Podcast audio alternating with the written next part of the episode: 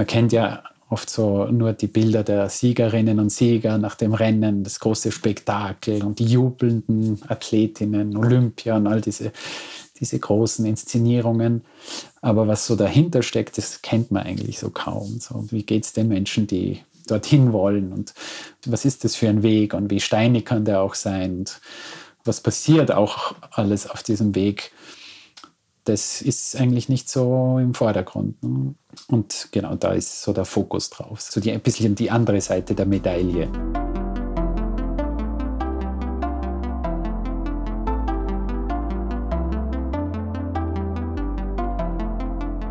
Willkommen zum Podcast Warum gehen, wenn man tanzen kann, des Kunstvereins Schichtwechsel.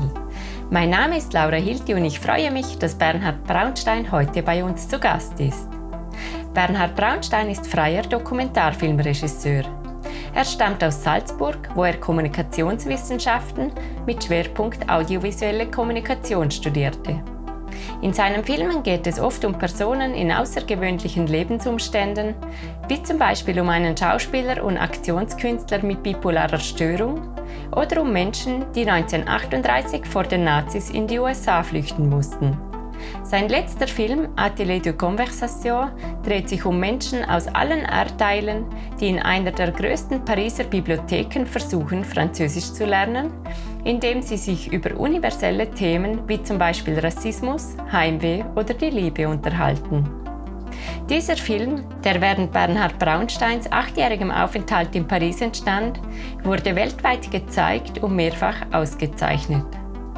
Heute lebt der 43-Jährige in Salzburg und Wien und arbeitet an seinem in Kürze erscheinenden Film Stamms. Darin geht es um junge Nachwuchstalente, die am Skigymnasium Stamms in Österreich für Höchstleistungen trainiert werden. Vor bald fünf Jahren luden wir Bernhard Braunstein mit seinem Film Atelier de Conversation nach Liechtenstein ein. Fasziniert verfolgte ich die Gespräche zwischen Menschen, die aus unterschiedlichen Gründen in Paris gelandet waren und unter anderem darüber sprachen, wie schwer es ihnen fiel, in einem fremden Land und in einer fremden Sprache zurechtzukommen. Das Vertrauen, das Bernhard zu den ProtagonistInnen seiner Filme aufbaut und die Feinfühligkeit, mit der er sie ihre Geschichten erzählen lässt, wird in all seinen Filmen spürbar. Es freut mich sehr, dass Bernhard, den ich damals kennen und schätzen lernte, für dieses Interview eine Reise hierher in die Liechtensteiner Alpen unternommen hat. Hallo Bernhard, schön, dass du hier bist. Hallo, danke für die Einladung. Wann hast du begonnen, dich für Filme bzw. für das Filmemachen zu interessieren? Um, hm, also das hat vielleicht nicht direkt mit Film begonnen, sondern also ich habe so mit 18, 19, zu Ende der Schulzeit habe ich so begonnen, mich für Kunst zu interessieren und habe sehr viel und gern gemalt und sehr gerne fotografiert.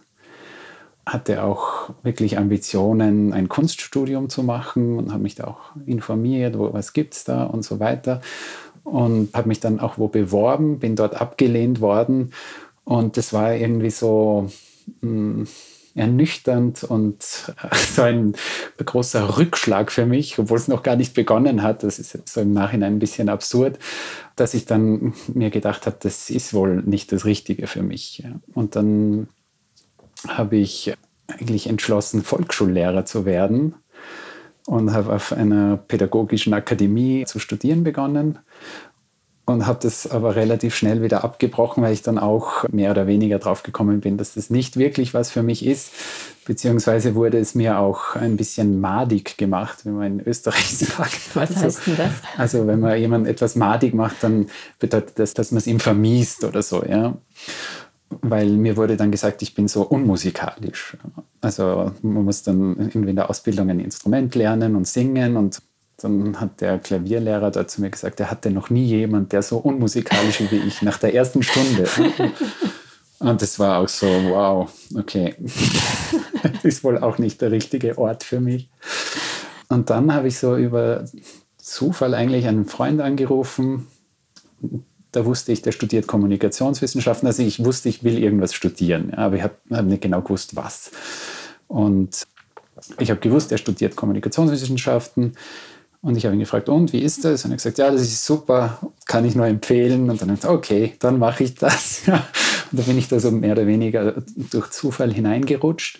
Und da gab es dann schon so einen Schlüsselmoment, mm, weil auf der Uni in Salzburg, wo man Kommunikationswissenschaft studieren kann, da gibt es einen Schwerpunkt, der heißt audiovisuelle Kommunikation und einen sehr engagierten Professor, der sich erstens sehr für Dokumentarfilm interessiert und auch Dokumentarfilm unterrichtet hat und auch so eine Art Studio eingerichtet hat unterm Dach der Uni, so ein bisschen versteckt mit Schnittplätzen und Kameraverleih. Und der war da wirklich sehr, sehr aktiv und hat da einen sehr lebendigen und tollen Ort geschaffen, wo man halt arbeiten konnte. Und wie ich da zum ersten Mal auch irgendwie so durch Zufall mit dem Lift in das Dachgeschoss gefahren bin und an dem Schnittraum vorbeigegangen bin, und so abgetrennte Schnittplätze, wo vier, fünf Menschen gesessen sind und konzentriert gearbeitet haben mit Kopfhörern. Und, und da habe ich so reingeschaut und das war so, also das hat irgendwie eine magische Anziehungskraft auf mich gehabt. So, wow, da, da muss ich hin, ja, da will ich auch sitzen, so schnell wie möglich, ja. Und dann ist es wirklich Schlag auf Schlag gegangen, ja. Dann habe ich wirklich gemerkt, okay, das ist wirklich, dafür brenne ich, ja. Also, und dann habe ich versucht, in Lehrveranstaltungen reinzukommen, in die man normalerweise erst im fünften, sechsten Semester reinkommt. Und das habe ich auch geschafft, ja, weil irgendwie eben auch der Professor, der hat dann das auch bemerkt, dass da jemand ist, der wirklich sehr ambitioniert ist und das wirklich will. Und der hat mich dann auch gefördert. Und dann habe ich einfach echt viel gemacht. Ja. Und viele, also eben dann schnell auch Praktikas und kleine Filmchen und eben diese tollen Lehrveranstaltungen bei ihm besucht und zum ersten Mal wirklich interessante Dokumentarfilme gesehen. Also so nicht diese Fernsehdokumentationen Tierfilme und so, die man so aus dem Fernseher hauptsächlich kennt oder die ich auch hauptsächlich kannte, die mich jetzt nicht besonders interessiert haben. Aber eben dann, okay, Dokumentarfilm ist viel, viel mehr und da gibt es unglaubliche Sachen. Und also ein konkretes Beispiel ist der Film von Chris Marker, Sans Soleil. Den habe ich dort in einer Lehrveranstaltung gesehen und das war auch so ein, also das ist so ein essayistischer Film und der hat mir einfach unglaublich gefallen. Ich habe gesagt, wow, das ist alles möglich, wenn man wenn man Filme macht. Ja. Also es gibt so viele Spielformen und so viele verschiedene Zugänge und, und dann habe ich einfach so relativ frei und unbemüht angefangen zu experimentieren und herumzuspielen und das ist aber auch schön auf der Uni, weil da irgendwie jetzt noch vielleicht weniger Druck ist als auf einer Filmschule, wo alle, da ist es ganz klar, wir wollen irgendwie berühmte Regisseurinnen und Regisseure werden, das war gar nicht so im, im Vordergrund. Also es, es, war einfach diese Lust an den Bildern, an den Tönen, an, an Ausprobieren und, und es war irgendwie halt sehr spielerisch möglich, ohne Druck und ja, so hat es begonnen. Was macht ein guter Dokumentarfilm für dich aus? Da gibt es auch mehrere Aspekte, aber der wichtigste, glaube ich, ist für mich die Haltung der Regisseurin des Regisseurs. Also so wie schaut dieser Mensch auf die Welt und besonders auf andere Menschen. Also in meinem Fall, ich arbeite einfach sehr gern mit anderen Menschen. Ich liebe diese Begegnungen und das Entdecken anderer Lebenswelten. Und mir ist es einfach wichtig, einen offenen, respektvollen, toleranten, genauen und würdevollen Blick zu haben. Ja und die Menschen irgendwie nicht in irgendeiner Form zu manipulieren oder zu missbrauchen für die eigenen Ideen, sondern einfach schauen, okay, was ist dort und wie kann ich das darstellen, dass es irgendwie genau ist und, und, und stimmt. Ja. Also das bedeutet nicht, dass man alles schön färbt und man kann auch das Grauen zeigen oder das Grauen ist jetzt übertrieben, aber auch kontroversielle Themen, problematische Geschichten, aber halt mit einem respektvollen Blick und auch mit einem ehrlichen Blick. Also ehrlich ist, ist wichtig auch. Also dass man jetzt nicht dem Menschen, den man filmt, irgendwie irgendwas vormacht oder ihm nicht klar sagt, warum man hier ist und was man hier eigentlich tut. Genau.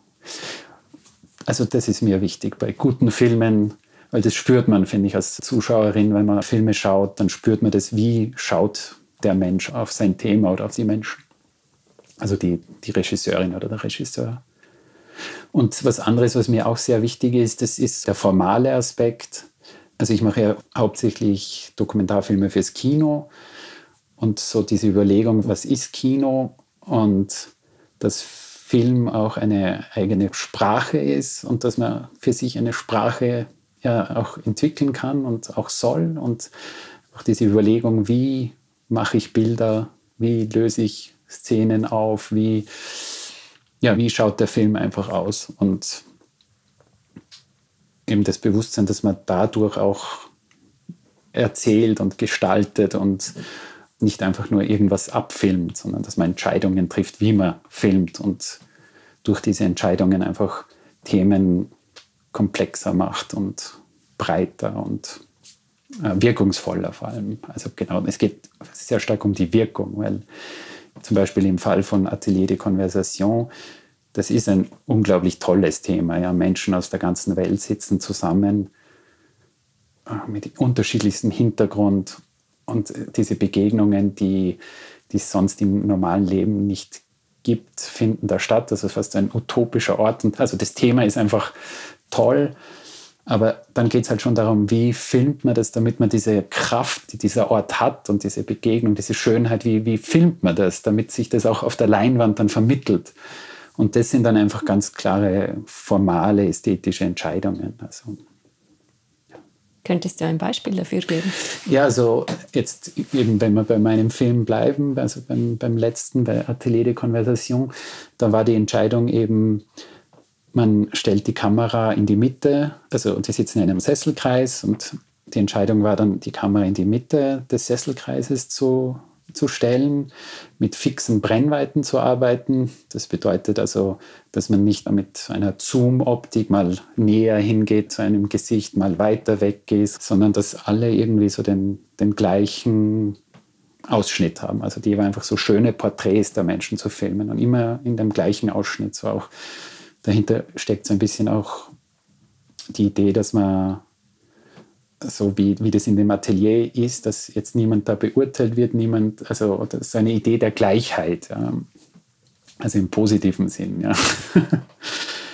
Das war eine sehr klare formale Entscheidung und eben, dass man auch nur in diesem Raum bleibt, nicht irgendwie mit den Leuten in die Stadt hinausgeht. Das ist so ein klarer Fokus auf die Sprache, auf die Gespräche, auf die Mimik, auf die Gestik. Genau, und eine ruhige Kamera, die am Stativ steht, die genau und respektvoll beobachtet. Ja. ja. es scheint funktioniert zu haben, auf jeden Fall. Ein unglaublicher Film. Wie bist du dazu gekommen?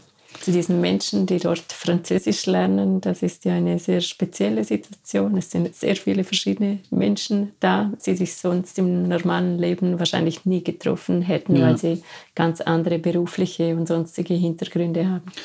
Ja, also ich bin ja 2009 aus Salzburg, wo ich quasi auch gelebt habe und auch äh, aufgewachsen bin, nach Paris gezogen ohne ein Wort Französisch zu sprechen.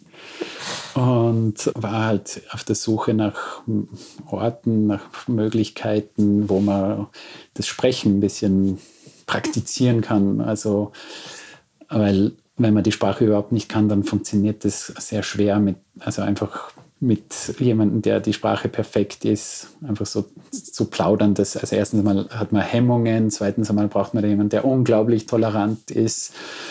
Und es fällt natürlich leichter, wenn man mit Menschen redet, die in der gleichen Situation sind.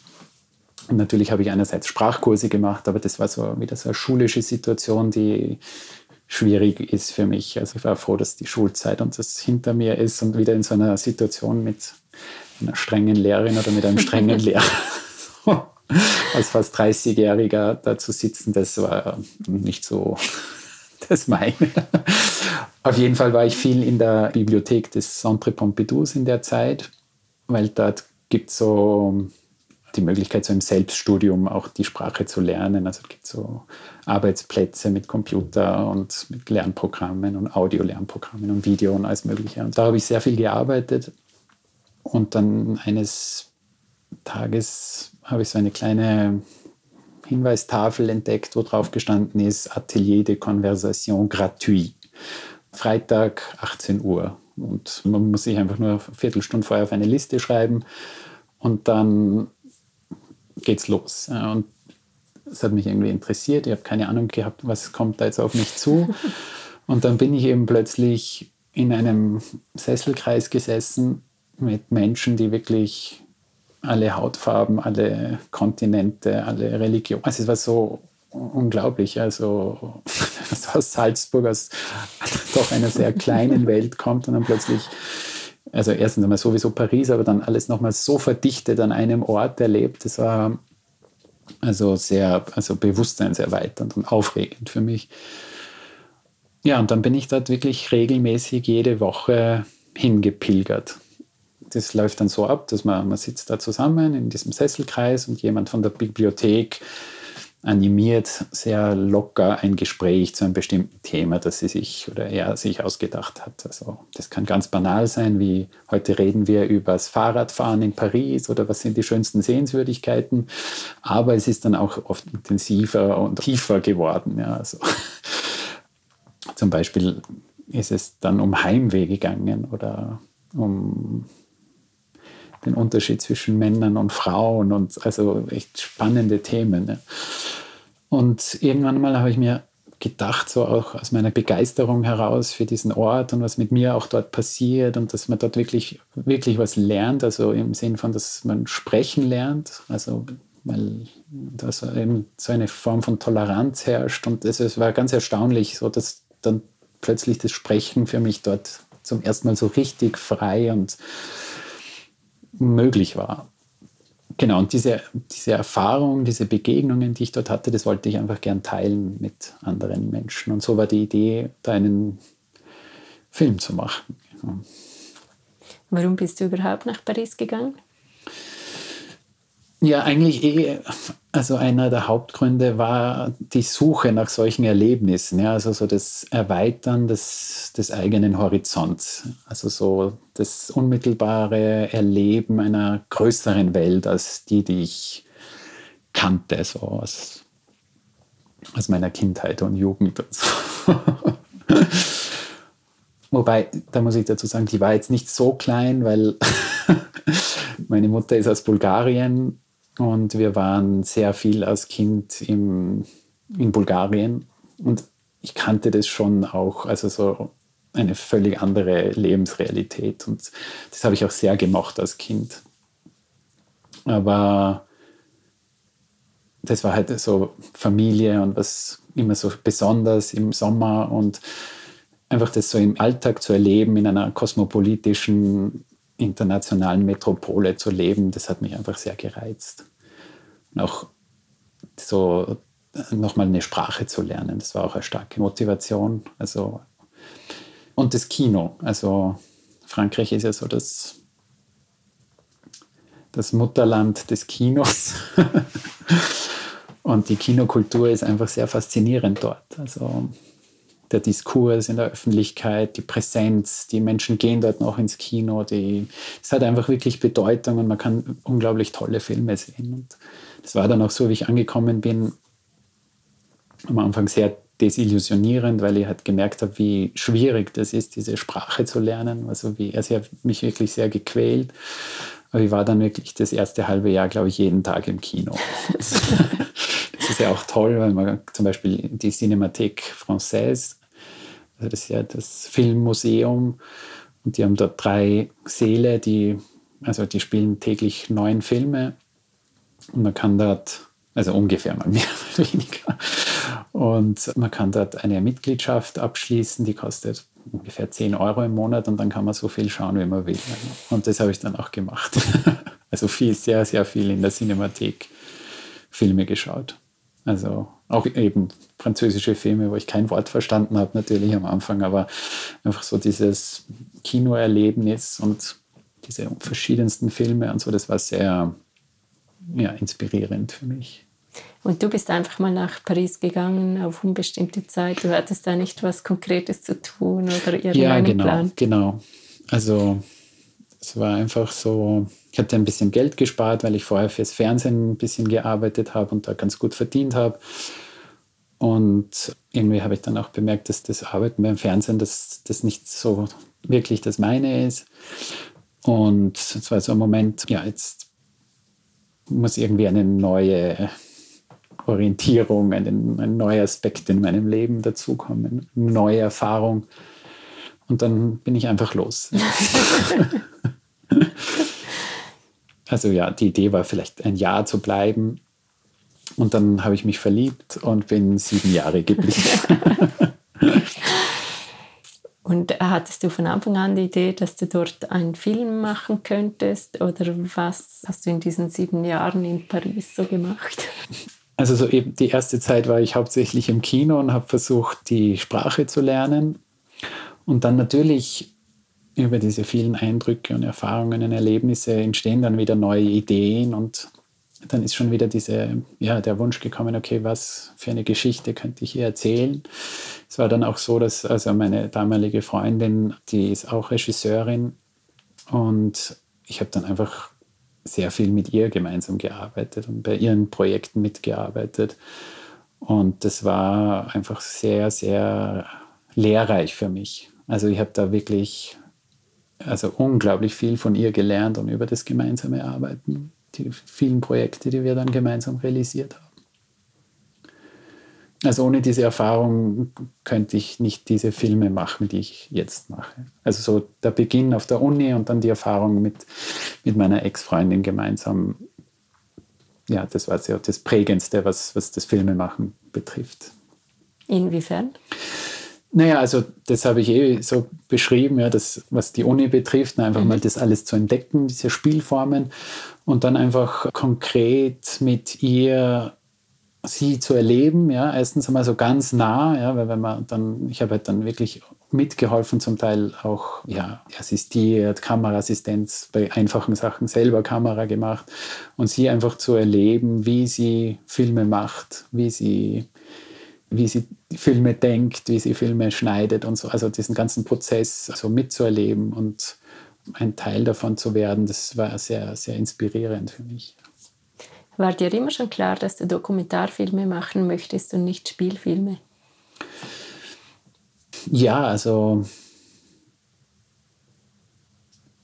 mich schreckt es irgendwie immer noch ab, so diese große Apparatur, die mit Spielfilm auch verbunden ist. Ja, also das ist erstens mal viel schwieriger zu finanzieren. Dann beim Dreh ist es meistens relativ große Teams. Es ist ein eine große Apparatur. Ja. Also natürlich ist das sehr faszinierend, weil man halt dann wirklich kreieren, gestalten kann, also ganz nach seinen Vorstellungen. Ja, also wenn man einfach die Realität quasi völlig neu erschaffen kann.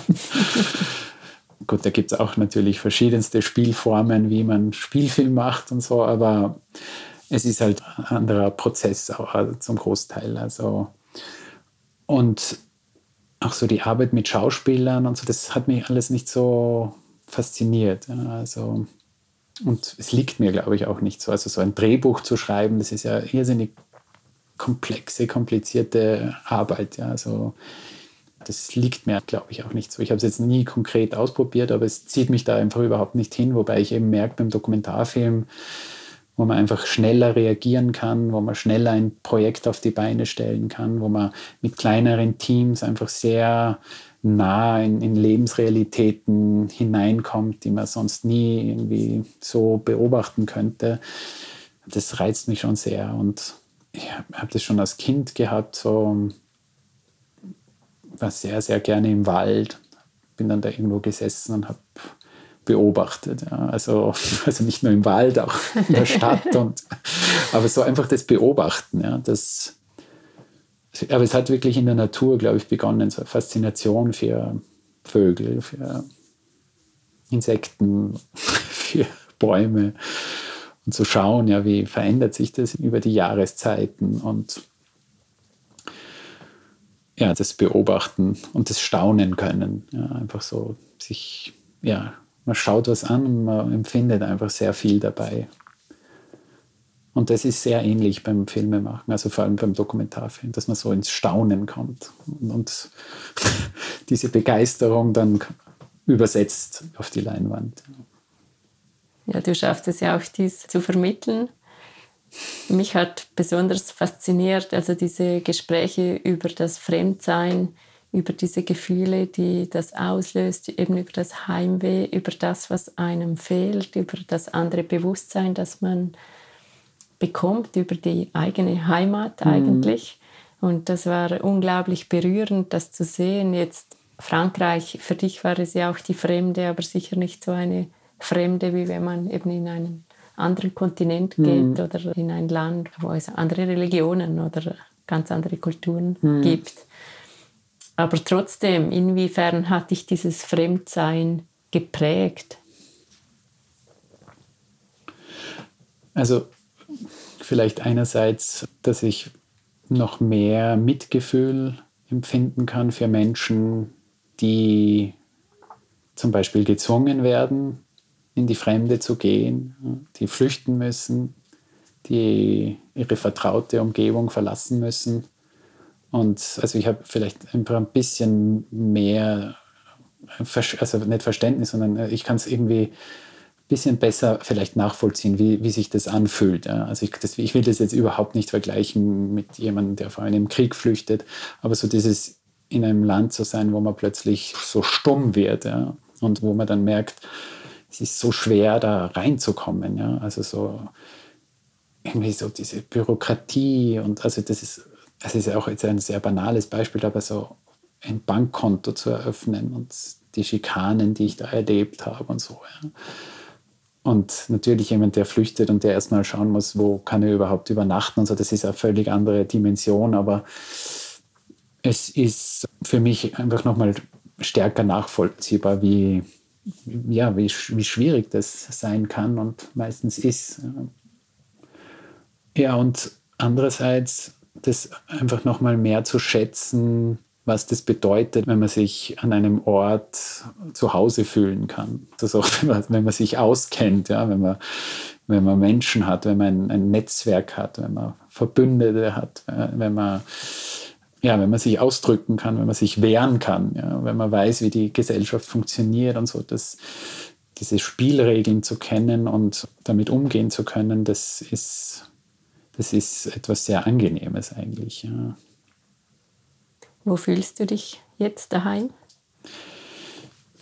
Ja, also ich, also wie ich noch in Paris war, so das Gefühl, wow, das, ist, das ist, es wird schwierig, irgendwie wieder zurückzugehen in eine Kleinstadt. Also das ist halt doch eine ganz andere Lebensrealität und man spürt nicht mehr so diesen Puls, ja, dieses pulsierende Leben. Und wenn man in Paris spazieren geht, dann kann man innerhalb von 20 Minuten über drei Kontinente gehen. Ja. Also diese unterschiedlichen Quartiers, die haben ja so eine ganz eigene Charakteristik. Und gibt es das indische Viertel und das, die, die arabischen Teile. Und, und, also es ist sehr, einfach so das Multikulturelle, das ist einfach toll. Also es ist sehr allein in Paris spazieren zu gehen, das ist aufregend. Also da kann man wirklich was erleben. es passiert immer irgendwas. Ja. Ich habe so viel erlebt. Und das ist natürlich ein bisschen anders, ja, wenn man jetzt in Salzburg lebt. Ja. Das, das, das kann man überhaupt nicht vergleichen. Aber es ist halt doch ein Ort, den ich sehr gut kenne, wo ich in die Schule gegangen bin, wo ich studiert habe, wo fast jeder Fleck in der Stadt eine Geschichte für mich hat, jedes Haus, oder das ist übertrieben, aber es gibt viele Orte, die so aufgeladen sind. Und das finde ich irgendwie ganz schön, ja, so dass ein Ort, der so viel Geschichte hat und wenn man sich in dem bewegt, das gibt mir mittlerweile ganz ein gutes Gefühl wieder und halt die Natur, die Seen rund um Salzburg. Also ich würde schon sagen, dass ich mich mittlerweile wieder sehr wohl fühle oder zu Hause fühle in Salzburg. Also jetzt rein vom Ort her ist es einfach sehr, sehr schön dort. Und natürlich ist es hauptsächlich auch mit der Familie verbunden. Also ich bin ja dort mit meiner Frau und mit meinen Kindern und wir haben dort einfach eine schöne Zeit zusammen. Das macht dann natürlich auch viel von diesem Heimatgefühl aus. War es schwer, wieder Fuß zu fassen, auch beruflich, als du zurückkamst aus Paris? Ich habe das nie abreißen lassen. Also die Verbindungen und die Kontakte, die ich hatte. Also ich war viel in Österreich und insofern habe ich da schon ganz gut wieder anknüpfen können. Kannst du von dem leben, was du als Dokumentarfilmer machst? Also grundsätzlich habe ich ja mein Leben so organisiert, dass ich immer schaue, dass ich nicht allzu viel Geld brauche, regelmäßig. Also dass die Fixkosten eher niedrig sind, also lieber in einer kleineren Wohnung und kein Auto und keine Flugreisen rund um die halbe Welt und so. Und deswegen, also brauche ich einerseits nicht so viel Geld. Und es geht sich insofern aus, dass ich halt versuche, alle paar Jahre mal ein größeres Kinoprojekt zu machen. Und dazwischen mache ich kleinere Projekte, Porträts, aber jetzt auch, also ich versuche das zu vermeiden oder mache das eigentlich gar nicht, so kommerzielle Sachen zu machen. Also ich könnte jetzt nicht irgendwie Werbung machen oder ich will mir irgendwie so diesen, den Geist irgendwie nicht versauen. Ja. Aber was wäre ein Beispiel für ein solch kleineres Projekt? Also zum Beispiel gemeinsam mit zwei Freunden machen wir das seit vielen Jahren, machen wir so Kurzporträts im Auftrag von der Kulturabteilung der Stadt Salzburg. Kurzporträts von Menschen, die Preise gewinnen. Also da gibt es mhm. jährlich so eine Preisverleihung in verschiedensten Sparten, also Kunst und Wissenschaft und anderen Bereichen. Und da gibt es eine schöne Preisverleihung und da werden die Preisträgerinnen und Preisträger kurz vorgestellt äh, in einem, so einem kurzen Videoporträt. Und das drehen wir zum Beispiel. Und das mag ich sehr gern, diese Arbeit. Also, so, wo man in drei, vier Minuten so kurz diesen Menschen so darstellt, dass man ein bisschen ein Gefühl für die Person bekommt. Das gute Porträt entsteht ja dann, wenn der Mensch, der porträtiert ist, Vertrauen hat zu dem, der filmt. Ja. Und wenn da eine Form von ja, Vertrauen da ist und man einen Austausch haben kann. Und dann öffnen sich die Menschen. Und wenn sie sich öffnen, dann kommt immer irgendwas Interessantes. Ja. Wenn, wenn so die Masken ein bisschen fallen oder wenn sie sich ein bisschen zeigen. Das ist natürlich nie ganz der Fall, weil jeder das, sein Bild ein bisschen kontrolliert. Ja. Sobald eine Kamera steht, das ist eine Illusion, dass man sich so zeigt, wie man sich einem guten Freund oder einer guten Freundin zeigt. Aber trotzdem gibt es da Unterschiede. Ja? Wie, wie viel Vertrauen kann man da herstellen? Und das ist dann natürlich was anderes, wenn ich einen Dokumentarfilm mache, in dem ich mehrere Jahre arbeite und wo man natürlich viel tiefer blicken kann und mehr Vertrauen aufbauen kann, als wenn man nur einen Tag mit einem Menschen hat. Aber trotzdem geht es dann einfach da sehr stark darum, ja, wie, wie begegnet man den Menschen? Was sind da für ja, was ist da für eine Atmosphäre? Ja? Ist man, wie tritt man auf? Was hat man für eine Dynamik im Team? Das ist auch sehr wichtig. Ja? Mit wem arbeitet man? Wie verhält sich der Mensch, der die Kamera macht oder den Ton? Und harmoniert das Team? Und zum Beispiel diese Porträts, die wir machen, das ist schon so, wir sind einfach eine sehr eingespielte Truppe. Und alle haben irgendwie diese ähnliche Haltung, diesen respektvollen Zugang zu Menschen, diese Neugierde. Und wir verstehen uns auch sehr gut. Und das merkt man auch, dass wir ja diese Beziehung untereinander haben und das überträgt sich dann auch oft. Also so, okay, die haben da eine gute Stimmung und da machen wir jetzt einfach mit. Und dann haben wir einfach oft einfach eine schöne Zeit miteinander und dann entstehen nette Porträts. Dann bist du eigentlich immer mit einem Team unterwegs, also auch wenn du einen größeren Film drehst. Ja, genau. Also es sind meistens also mindestens drei Menschen, also Kameraton und Regie oder jemand, also der oder die das, die halt dann das Interview macht. Und also jetzt im Fall der Porträts, sonst mache ich ja eigentlich kaum Interviews in Filmen, also bis jetzt noch nicht. Du bist gerade in den letzten Zügen eines neuen Films. Könntest du beschreiben, worum es geht und wie du dazu gekommen bist? Ja, also ich habe mich jetzt sehr, sehr lange mit Sport beschäftigt. Ganz konkret also mit Athletinnen und Athleten aus dem Skigymnasium in Stams, also in Tirol. Das ist so ganz eine berühmte ein Skigymnasium, so das die Kaderschmiede des österreichischen, vor allem des österreichischen Skisports, also Skispringen, Skifahren, Kombination, Snowboard, also alles, was mit Brettern zu tun hat. Und in dieses Universum bin ich sehr intensiv eingetaucht die letzten Jahre. Also lange Recherche und dann lange Drehzeit, dann Pause durch Corona und jetzt fast ein Jahr lang geschnitten. Und jetzt ist der Film gerade wirklich im Fertigwerden. Also jetzt kommen noch die technischen Sachen und ja, technischen Sachen stimmt eigentlich nicht, ja, weil Farbkorrekturen, Tonmischungen, sie sind auch sehr künstlerische Sachen eigentlich. Aber zumindest der inhaltlich steht der Film jetzt. Also der Bildschnitt ist fertig und der Film wird die nächsten Monate dann auf einem internationalen Festival Premiere haben und dann im Herbst, Winter in die Kinos kommen. Und ja, wie ich dazu gekommen bin, das ist ganz unspektakuläre Geschichte, weil ich wurde gefragt von einer Produktionsfirma, die sich mit Stamms schon vorher ein bisschen beschäftigt haben, die so auf der Suche waren nach einem spannenden Stoff und über einen Zeitungsartikel in einer großen deutschen Tageszeitung auf die Schule gestoßen sind und mich jemanden gefragt haben, der ihn das interessieren würde, ja? also einen Film über Stamms zu machen. Und die kannten eben Atelier de Konversation und haben sich halt gedacht, vielleicht könnte mich das interessieren. Und es war dann tatsächlich so, dass ich das von Anfang an sehr spannend fand. Also ich habe schon selber immer wieder mal den Gedanken gehabt, einen Film über Jugendliche zu machen, über Schule, über Pubertät. Das hat mich irgendwie interessiert.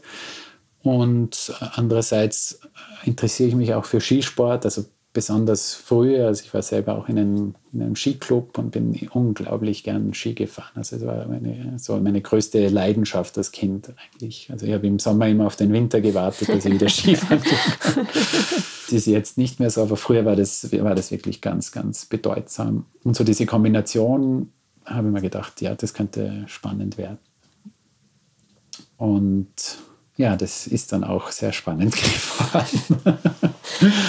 also ich will jetzt natürlich nicht zu viel verraten, aber habe mich sehr intensiv mit dieser Schule beschäftigt und mit den Jugendlichen und was die dort erleben und die Freuden und die, das Leid auch, das mit Profisport oder mit angehenden Profisportlern verbunden ist. Weil man kennt ja dann oft so nur die Bilder der Siegerinnen und Sieger nach dem Rennen, das große Spektakel und die jubelnden Athletinnen, Olympia und all diese, diese großen Inszenierungen.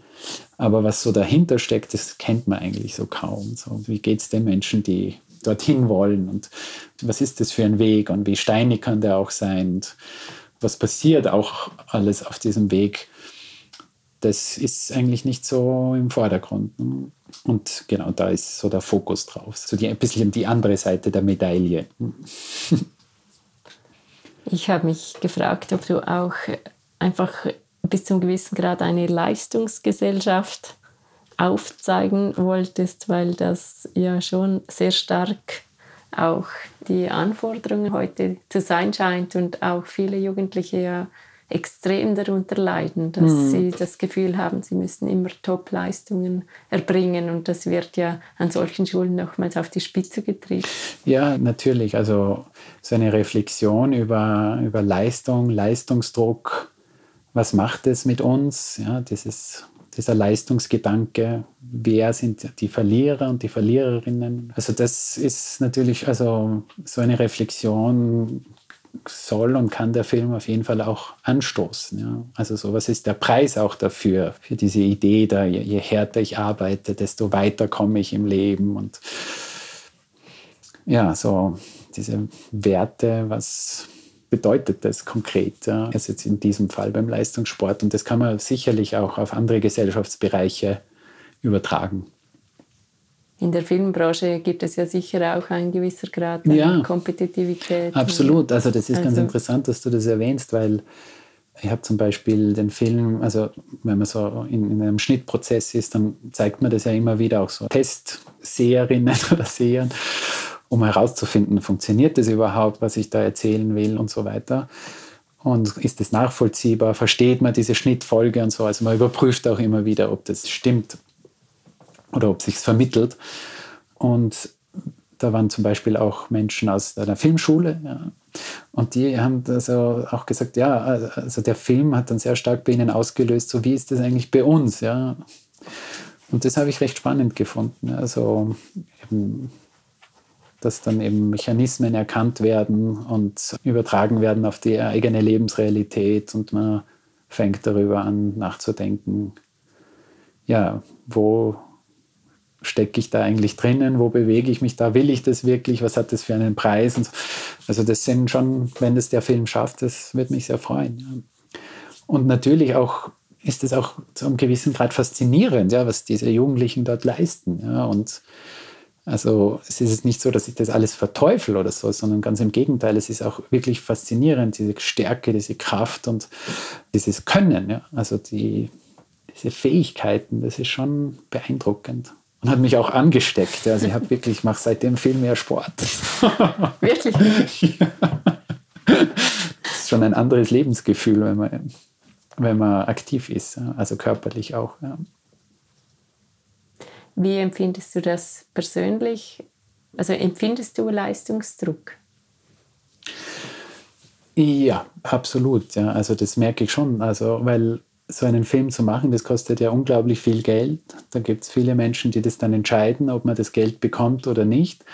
Und die Entscheidungsgrundlage ist hauptsächlich, was hat der oder die vorher gemacht. Ja. Und das heißt, der Film muss fast gut werden oder zumindest zu einem gewissen Grad erfolgreich werden, damit man weitere Projekte finanzieren kann. Also um es jetzt natürlich kann man sich wahrscheinlich schon mal einen Ausrutscher leisten, aber sollte man eigentlich nicht. Und, und diesen Druck, so, okay, ich muss einen erfolgreichen Film machen, auch natürlich mit dem Bewusstsein, was bedeutet das, ein erfolgreicher Film. Ja, das bestimmen ja dann letztendlich auch relativ wenige Menschen, weil ob der Film jetzt bei einem renommierten Festival läuft, das ist zum Beispiel so ein Kriterium, ob der Film erfolgreich ist. Da sitzen halt, das sind halt drei, vier, manchmal nur eine Person, die entscheidet. Ja. Und natürlich gibt es sowas wie Geschmack und alles Mögliche. Und insofern ist Erfolg auch zum gewissen Grad relativ. Ja, also natürlich wenn der Film stark ist, findet er irgendwie seinen Weg, ja, weil es gibt viele Festivals und viele Menschen, die sich mit Film beschäftigen. Aber trotzdem ist es, also ich kann es jetzt zum Beispiel, weiß ich es noch nicht genau, was jetzt mit dem Film passiert. Ja, also wird er diesen Erfolg haben, der dann mir hilft, das nächste Projekt leichter finanzieren zu können oder nicht, das kann ich wirklich nicht so genau sagen. Und das ist schon, ja, das macht schon einen gewissen Druck und wie viel ist dann auch noch davon abhängig, wie dieser Film vermarktet wird oder auch wie du dich da persönlich über, keine Ahnung, Social Media oder Vorträge etc. einbringst? Ja, also die Vermarktung spielt sicher auch eine große Rolle und auch Kontakte und so, wenn kennt man oder was auch noch eine, eine große Rolle spielt, ist eben, was hat man schon vorher gemacht, ja, und da wird vielleicht Atelier ein bisschen helfen, also der mhm. letzte Film und natürlich, wie überzeugt ist man selber von seinem Film. Mhm. Ja. Und das ist wiederum etwas, das mich beruhigt jetzt, weil wir vorher über den Druck gesprochen haben und ich nicht genau weiß, was passiert mit dem Film. Wird er erfolgreich, wird er gut aufgenommen oder nicht? Ich weiß zumindest, dass er mir gefällt. Also das ist klingt irgendwie ein bisschen komisch, wenn man so sein eigenes Werk irgendwie toll findet. Also ich finde ihn insofern gut, weil es mir gelungen ist, das darzustellen, was ich dort vorgefunden habe in der Schule, was ich erzählen wollte und die Form und das Visuelle und das hat alles einfach funktioniert und ich konnte das umsetzen, was ich mir irgendwie vorstellen konnte. Und insofern mag ich den Film und ich merke auch, dass er mich berührt, wenn ich ihn anschaue. Und dass ich ihn gerne anschaue und ich habe auch irgendwie auch schon sehr schönes Feedback bekommen, unter anderem zum Beispiel von einem ehemaligen Schüler. Das ist ja dann schon auch natürlich sehr wichtig, so wie sieht jemand diesen Film, der diese Schule, dieses System wirklich von innen kennt, ja, sehr gut kennt. Weil das ist natürlich nochmal was anderes, wenn man das selber erlebt hat und fünf Jahre dort war und selber Hochleistungssportler war, dann ist das natürlich was anderes, als wenn ich dort reingehe und mit meinem Blick. Ja, also es ist natürlich mein Blick, das darf man auch nicht vergessen. Ja, also es kann ja nicht da die Wahrheit abbilden, ja, also, sondern ist natürlich durch meinen Blick gefärbt, aber halt versuche ich halt authentisch zu sein und ähm, jetzt nichts zu verzerren oder so. Aber gut, das ist ein lange, langer Bereich. Also da könnte man jetzt lang drüber reden. Aber auf jeden Fall hat dieser Mensch, der den Film gesehen hat, der selber in der Schule war, der hat den sehr gerne gesehen. Das war für mich sehr berührend, ihn auch zu erleben, wie er den Film schaut. Ja. Und der hat mir dann nachher gesagt, dass es stimmt. Ja. Also das ist eine sehr genaue und also, dass es stimmt. Ja. Lassen wir es mal dabei. Ja, und das war sehr schön für mich, dieses, also das zu hören. Es ist eigentlich eine sehr schöne Strategie. Also das war jetzt ein Feedback von jemand anderem, aber eben auch sich immer wieder zu fragen, ist es das, was ich machen wollte und habe ich meine eigenen Ziele.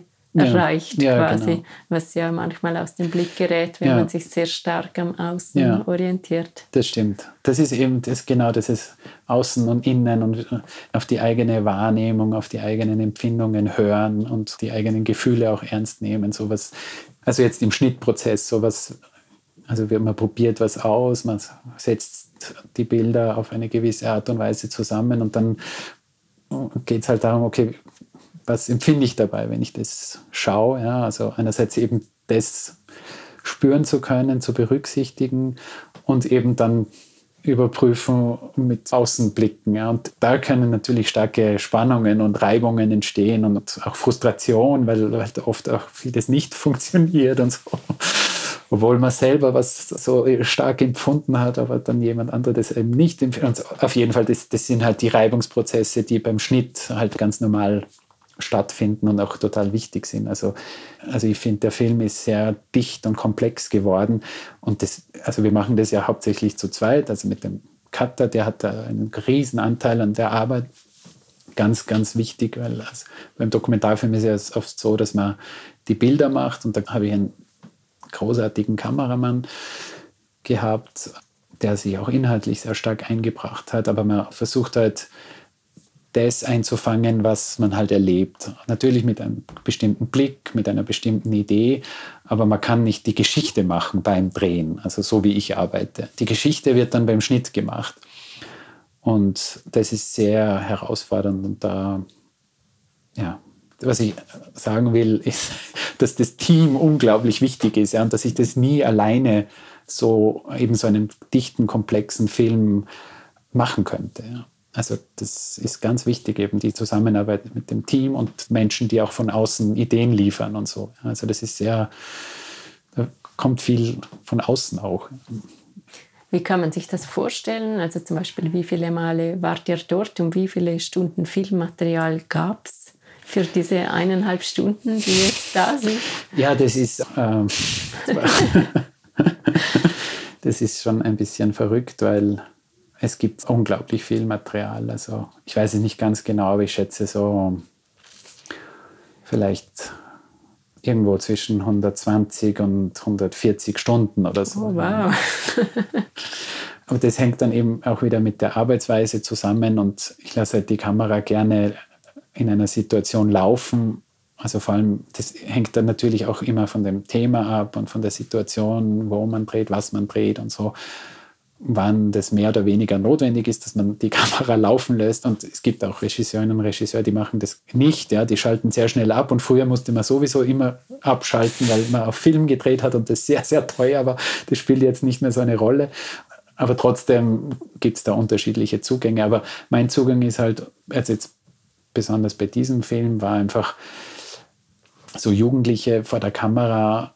Da kommt ja auch oft dieser jugendliche Blödsinn, ja, sagen wir es mal so, ohne das werten zu wollen, ja, den haben wir ja alle gehabt, den jugendlichen Blödsinn, wo man irgendwas sagt oder bespricht und so. Und man weiß aber nicht genau in einem Gespräch, wann plötzlich der Moment kommt, wo es plötzlich ja, interessanter wird oder spannend und, und so. Und, und das ist aber dann wichtig, dass man das hat, ja, so den Moment, wo es losgeht. Ja. Und dann habe ich halt einfach die Kamera oft einfach laufen lassen. Und das war schon gut so. Ja, dann kriegt man halt Momente, die man sonst nicht bekommt. Was hat dich am Film am meisten berührt? Oder einfach an dem, was du da erlebt hast?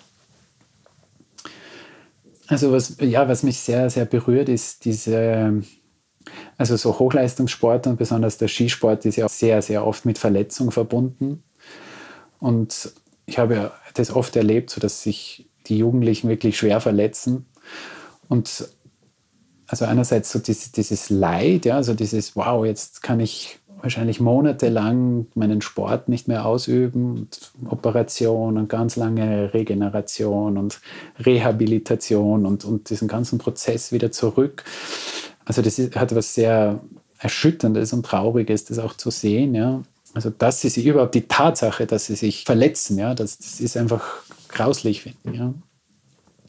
Und dann aber halt diese auch Stärke und dieses Dranbleiben und dieses Weitermachen und diese Kraft, die sie dann entwickeln, trotzdem irgendwie zuversichtlich zu bleiben und weiterzumachen. Und ja, das hat mich schon sehr berührt. Ja. Ich merke das selber bei mir, wenn ich ein schwerer Rückschlag oder so, oder wenn mich irgendwas trifft, was sei es gesundheitlich, sei es psychisch oder so, wie schwer das ist, irgendwie so gegen solche Kräfte anzukämpfen. Ja.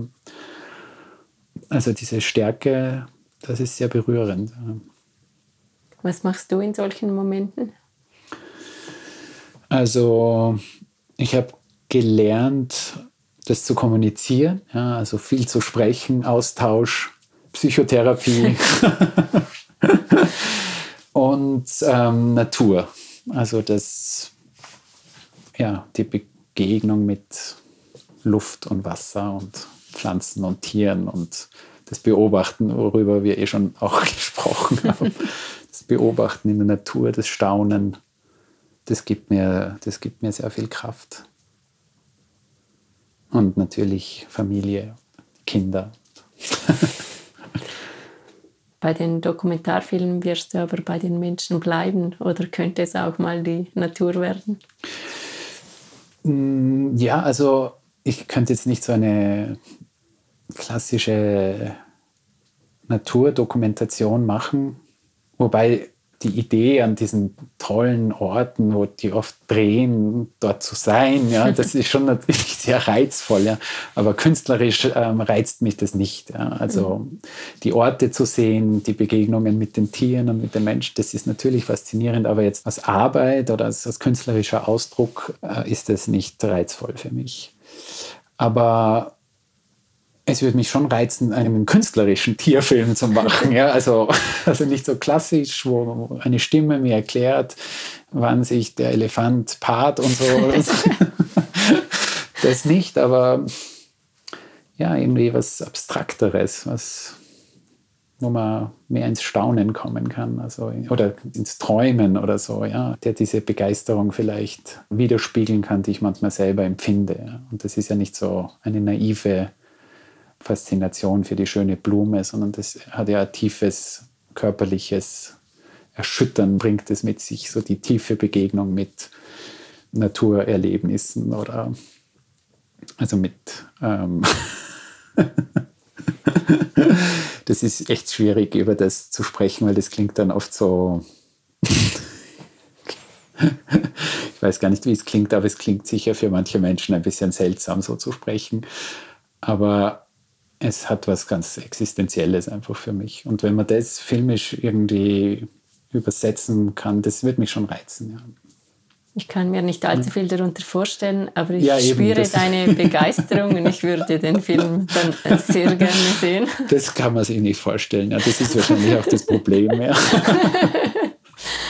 Ja, insofern überlasse ich dich gerne den Murmeltieren, die hier äh, vor dem Haus hin und her laufen und bedanke mich ganz herzlich für deine Zeit, für deine Reise hier nach Liechtenstein und wünsche dir gute Erholung in der Bergluft. Ja, danke sehr.